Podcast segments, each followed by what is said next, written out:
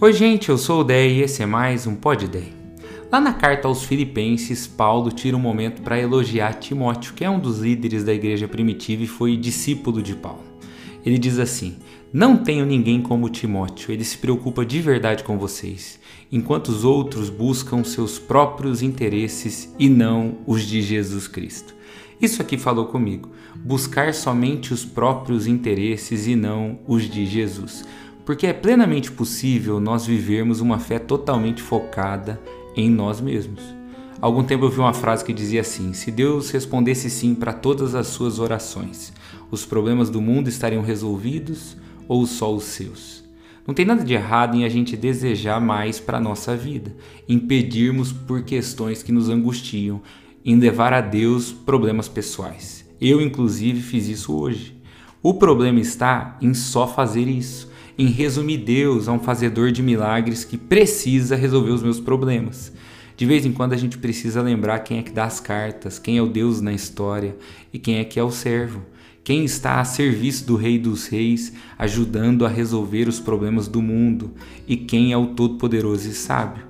A gente precisa lembrar de se perguntar qual é o interesse de Jesus. O que ele espera de mim nessa situação? Onde eu posso ser útil?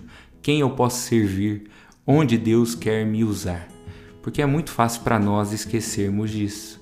Poxa vida, eu lotado de coisa para resolver e Deus quer que eu pare tudo e tenha um tempo com Ele. Ué, se você vivesse numa monarquia e pudesse ter audiências diárias com o rei, por que você não iria? Como você acha que isso seria menos relevante do que aquilo que você pode fazer com as próprias mãos? Nossa, eu tô cheio de problema e Deus quer que eu pare para ouvir o problema dos outros? Ué, foi Jesus quem diz que quando a gente busca o reino de Deus e a sua justiça em primeiro lugar, as demais coisas são acrescentadas. Você cuida do problema dos outros, Deus vai cuidando dos seus. É comum que eu escute, por exemplo, uma frase de alguns empresários ou de gente que lida com funcionários que dão trabalho.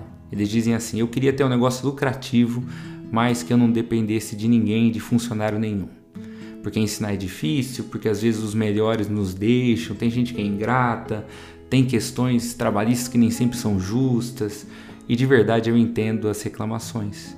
Mas, todavia, entretanto, talvez falta a percepção que Deus te deu a oportunidade de ajudar mais gente, de ser canal dele para sustento de famílias inteiras, de pensar em mais do que em si mesmo.